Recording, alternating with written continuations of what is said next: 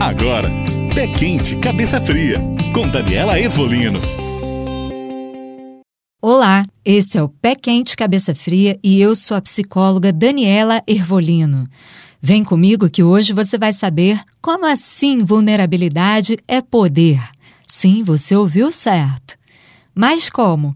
Se tudo o que aprendemos como mulheres é odiar sermos chamadas de sexo frágil.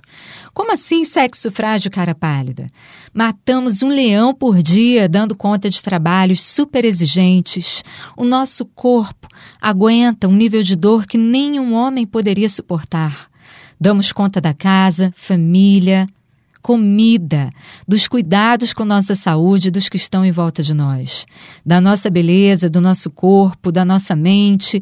Lidamos com todo tipo de pressões e cobranças da sociedade. Maternidade, carregamos cada bebê por nove meses, parimos, amamentamos, desmamamos. Quem aqui é frágil mesmo, hein?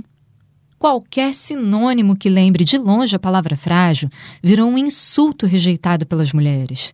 Nós fomos criadas vendo o menino mais sensível da nossa classe ser chamado de mulherzinha cada vez que ele chorava ou tinha medo.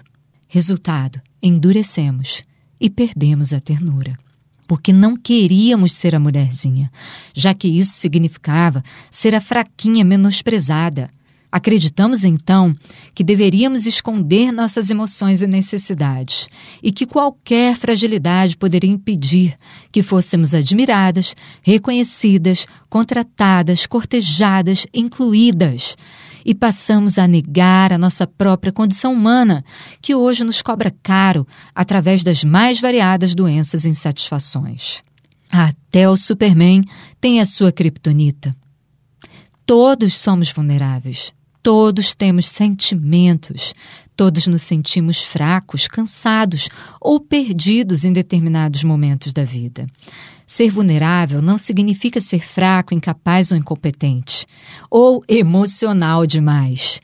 Significa ser forte o suficiente para dizer e reconhecer: agora eu não posso, não quero, isso eu não sei, ou simplesmente eu preciso de ajuda.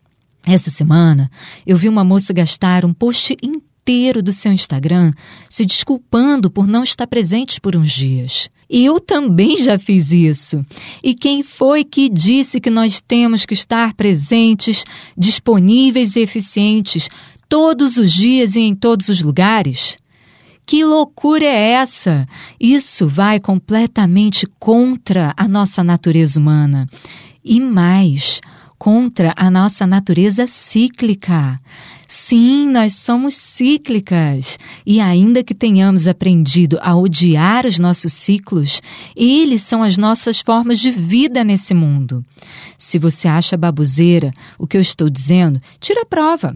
Anota num caderno o seu ciclo e faz a relação dele com o seu humor, apetite, gosto por roupas, maquiagens, filmes, músicas e atividades esportivas e sociais. Perceba como tudo isso se modifica de acordo com seu ciclo durante o mês.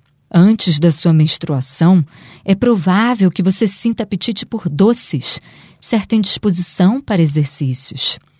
A menstruação também pode trazer uma oscilação de humor. Na sua ovulação, é possível que você se sinta mais forte, vigorosa, com vontade de usar roupas mais justas e curtindo mais fazer uma maquiagem caprichada. Somos cíclicas e devemos entender e usar isso a nosso favor. A vulnerabilidade como valor é saber honrar e respeitar os nossos limites. Só encontramos a paz, saúde e o equilíbrio, que são os itens mais desejados do momento, dessa forma. O movimento do sagrado feminino é um resgate e, ao mesmo tempo, uma renovação de valores, que traz mais significado às nossas vidas. E como funciona isso? Como podemos vivenciar esse tal desse sagrado feminino? O que são os círculos de mulheres? Esse é o tema do próximo podcast. Não perca! Eu espero por você. Um beijo e até lá! Você ouviu Pé Quente, Cabeça Fria